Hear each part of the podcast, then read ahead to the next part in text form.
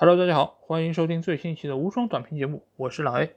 那就在几分钟之前，本届欧洲杯的决赛刚刚落下帷幕。在经过了一场荡气回肠的比赛之后啊，最终意大利队和英格兰队一百二十分钟战成一比一平。通过点球大战，意大利队三比二战胜了英格兰，最终捧起了德劳内杯。这对于意大利队来说是一场久违的胜利。尽管英格兰队距离他们上一次拿到大赛的冠军奖杯的时间更长一些，但是对于意大利队来说，这个奖杯仍然也是弥足珍贵啊，而且也是他们历史上的第二座欧洲杯的奖杯。而且在赛前。意大利队并没有被大多数人认为是本届杯赛一个夺冠热门，但是他们通过曼奇尼的执教以及对于临场调度上面的一个把控，使得他们一步一步走到了今天，最终通过点球这样一个残酷的方式拿到了欧洲杯的冠军。那现在我就会来带大家简单盘点一下这场比赛的一个情况。那这场比赛其实意大利队的首发阵容和我昨天的预测没有任何的变化，包括他们的阵型也和之前的比赛没有任何的变化。但是英格兰队这一边，索斯盖特做出了一个出人意料的大胆的改变啊，他派上了特里皮尔，而撤下了之前比赛上场的萨卡，使得他们把整个阵型从四后卫变成了三后卫，说明索斯盖特这场比赛他要主打进攻，他想要取得这场比赛的一个先手。但是比赛的进程却出乎绝大多数人的意料，我相信也出乎索斯盖特的预料，因为就在上半场的第二分钟，马奎尔的回传的失误送给了意大利队一个角球，但是意大利队这个角球罚出之后，反而成了英格兰队的一个反击机会。卢克肖策动反击进攻，传球给了凯恩，凯恩再把球分到了右路的特里皮尔，特里皮尔一个内部的传中，穿透了禁区内的大部分的高大球员。一直落到了后点的卢克肖脚下，卢克肖不等皮球落地，直接抽射将球打入了死角。这个球其实从反击的发动到最后的进球，其实不过只有十几秒钟，但是使得整个场上这么一个形势发生了一个逆转，而且开场第二分钟就取得失球，使得整个意大利队包括英格兰队的整个排兵布阵就完全被打乱。从此之后，整个意大利队就开始不得不压出来进攻。然而，这恰恰是意大利队最不擅长的，因为我们知道意大利队的防守非常出色，但是他们的进攻如果遇到对面的队伍压缩防线，或者说是他们有一个比较严密的逼抢的话，他们其实是很难发挥前场三小的速度优势以及他们的突击优势。所以在上半场的之后的这些比赛时间内，其实意大利队打得非常的吃力，而且也非常被动，因为他们的中场受到了对方的凯文·菲利普斯以及赖斯。包括还有中前场的几名球员的一个围剿，使得他们的中场的拿球能力非常差，而且也没有办法有效的将球输送到前场的球员脚下。而且这场比赛，意大利队的左前卫因西涅尽管发挥非常的活跃，但是他的处理球基本上很难对英格兰队的球门。达到一个实质性威胁，而且他非常多次选择勉强的起脚，使得自己的进攻球权直接被交还到了英格兰队脚下。而英格兰队这一边，上半场或者说整场比赛表现最为出色的其实是两个边后卫球员啊。呃，首先是左边路的卢克肖，他不但在这场比赛里面打进了英格兰队的唯一进球，而且从他这一侧发动的攻势，也多次威胁到了。意大利队的防线，尤其是在上半场，卢克肖的左路和斯特林的搭配其实还是非常的有危险。而另外一侧的凯尔沃克，其实这场比赛的防守应该说也是非常到位，他一个人限制了呃意大利左路的埃默森以及因西涅的一个发挥。所以这场比赛，英格兰队的边后卫的表现出色，从一个侧面展现出了整个英格兰队他的进攻线的薄弱。因为这场比赛，哈里凯恩又像鬼魂一样消失了。他在整场比赛只有在上半场的一部分时间内可以看到他回撤拿球，或者说有效的支持了本队的一个防守。但是除此之外，他在进攻线很难看到他的身影，而且他也并没有给到边路的两个快马的球员啊斯特林以及芒特更多的一个支持。所以这场比赛哈里凯恩的表现其实是比较的糟糕。而另外一方面来说，由于意大利队压上进攻，使得英格兰队的防线被压得非常的扁，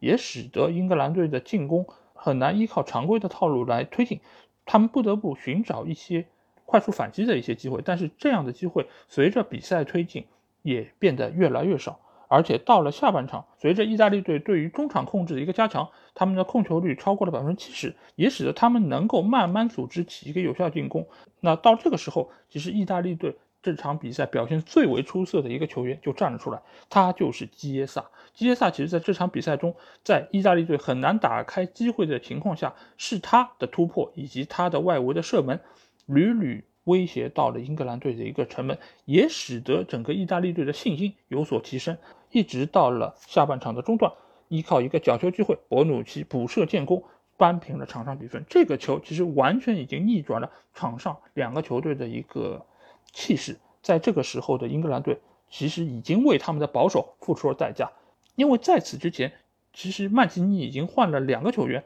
为的就是能够加强整个球队的一个进攻，也能够让场上的球员的体能得到一定的保证。但是英格兰队在这个时候，他为了维持场上的一个稳定性，所以他并没有过多的换人。这个时候，我们也可以看到。啊，包括斯特林在内，包括凯恩在内，他们的体能其实已经出现了下降，但是索斯盖特仍然将他们放在场上，可能是为了加时赛留后手，也可能是为了之后点球大战留后手。但是不管怎么说，英格兰队的板凳席上其实是有大把的优秀球员。当失球之后，索斯盖特换上了格拉利什，再换上了阿森纳队萨卡，想要来突破一下意大利队的一个防线。尽管萨卡在九十分钟结束前，迫使基耶里尼有一个非常大的拉人动作。这个动作其实，呃，我觉得确实是非常难看，因为他拉了萨卡的脖领子，直接把他相当于勒脖子勒倒在地啊。呃，裁判当然是给了黄牌，但是其实也有一些声音说啊，就这个球其实是可以给到直接红牌。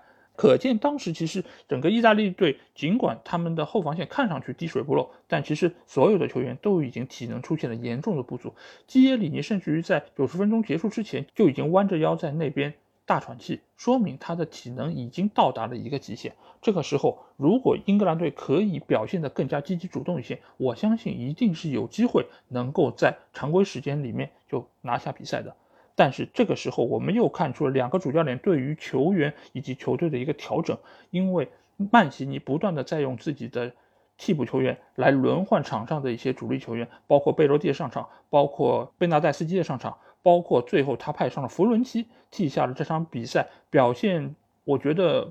连及格都算不上的埃莫森吧，而。反观索斯盖特这边，他直到比赛的第一百一十九分钟才派出了桑乔和拉什福德，这个目的也不言而喻，就是为了上来罚点球的。而我们也知道，英格兰队在整个点球大战中其实战绩是非常差，而且就门将的水准来说，唐纳鲁马也要比皮克福德的水准要高一些。所以这场比赛，索斯盖特的调整，包括他的一些换人，以及他对于点球大战的布置。其实都是处处受制于曼奇尼，那最后就是来到了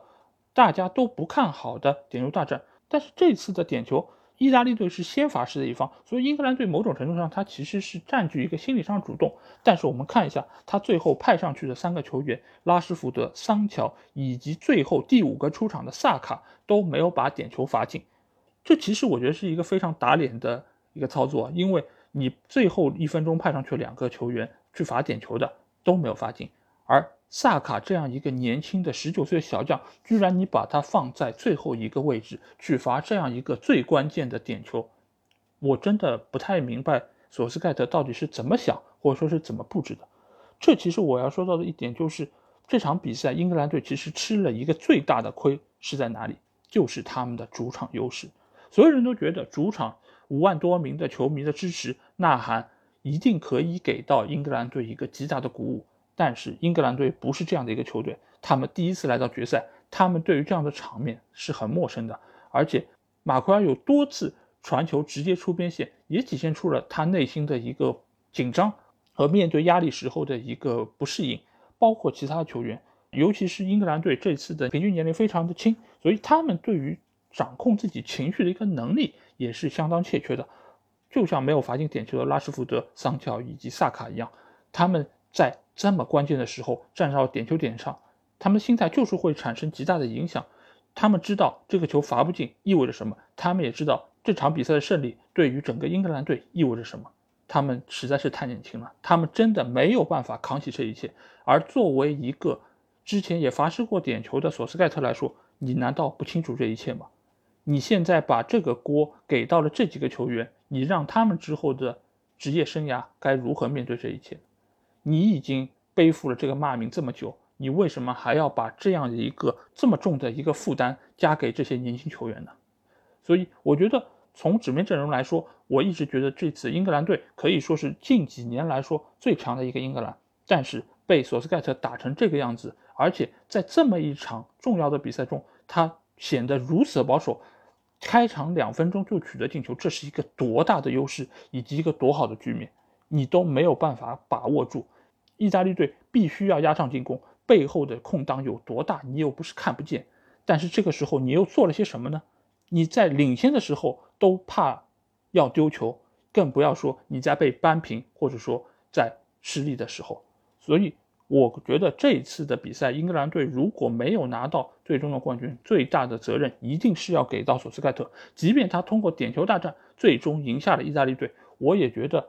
他是配不上这场比赛的胜利，而这场比赛，意大利队在整体球队的体能出现透支的情况下，曼奇尼仍然做了他最好的抉择，他仍然在通过不断的换人保持场上的一个竞争力，尤其是在若日尼奥在上半场就被人踢伤，甚至于在队医上场给他进行了紧急处理之后，仍然坚持打满了一百二十分钟，这样的一个意大利队，他们不获得冠军，谁又有机会获得冠军呢？所以我觉得这次的。欧洲杯，呃，意大利整个队伍给我呈现的一个表现就是他们上下一心，他们的团结一致，包括他们在唱国歌时候的那种群情激愤的这么一个态度，我也觉得这样的意大利队配得上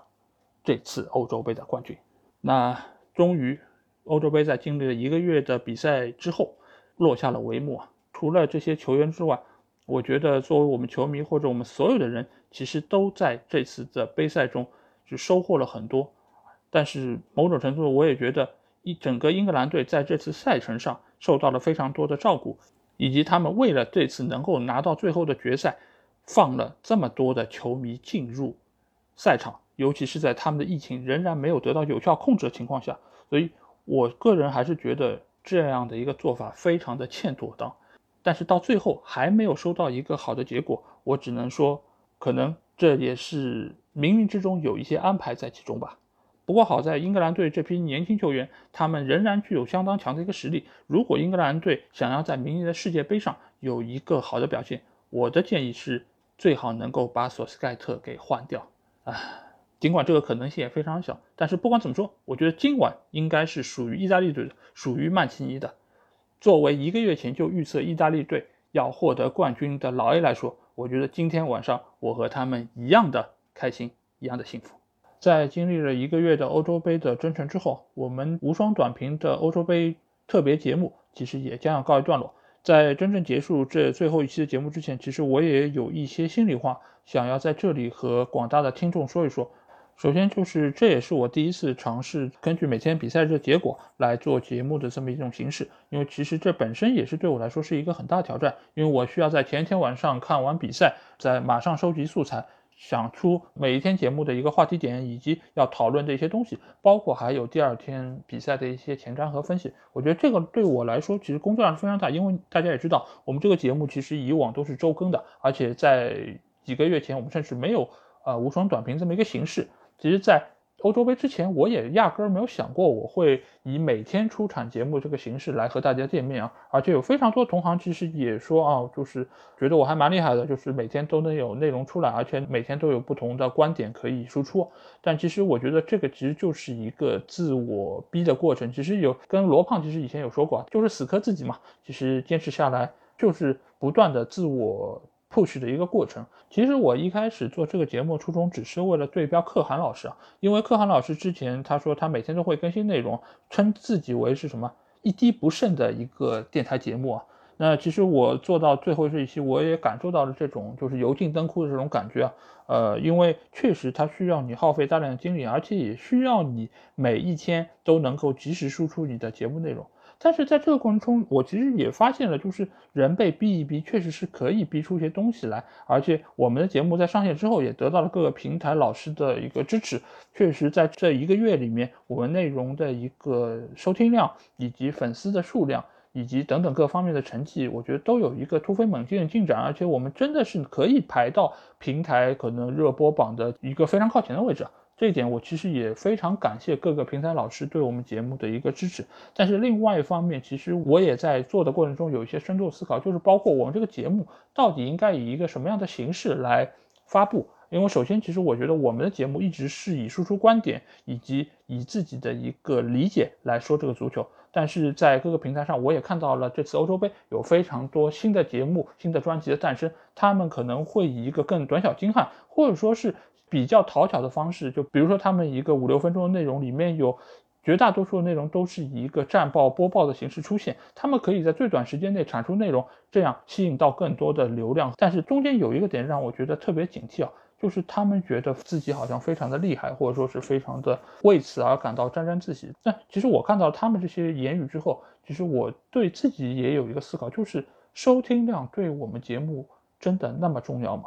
因为非常多的人收听了我们节目，但是我发现我们的互动量并没有多，而且这些粉丝真的是能够静下心来听我们真正或者说我个人更加喜欢的这种。呃，每周更新的长节目嘛，我觉得似乎并不是，而且这方面可能他们要听的只是每一天有像新闻类的这种播报，他们觉得啊，我前一天没有看比赛，我听你们节目，我知道一下比赛信息，仅此而已。但是这个其实可能跟我所想要的目标的受众并不是那么一致，所以我在经历这一个月的短片的播报之后，我觉得可能以后我也不会再进行这种形式的一个尝试，尽管它确实能够快速给我带来非常多的一个粉丝。但是我觉得，我与其在粉丝的量上如此苦心经营，我不如静下心来，好好沉淀一下我的内容，这样能够吸引到更多喜欢我节目的一个深度的粉丝。这样的粉丝，我觉得对我来说才是更想要，或者说是这样的粉丝对我来说才是更有粘性以及更为深度的。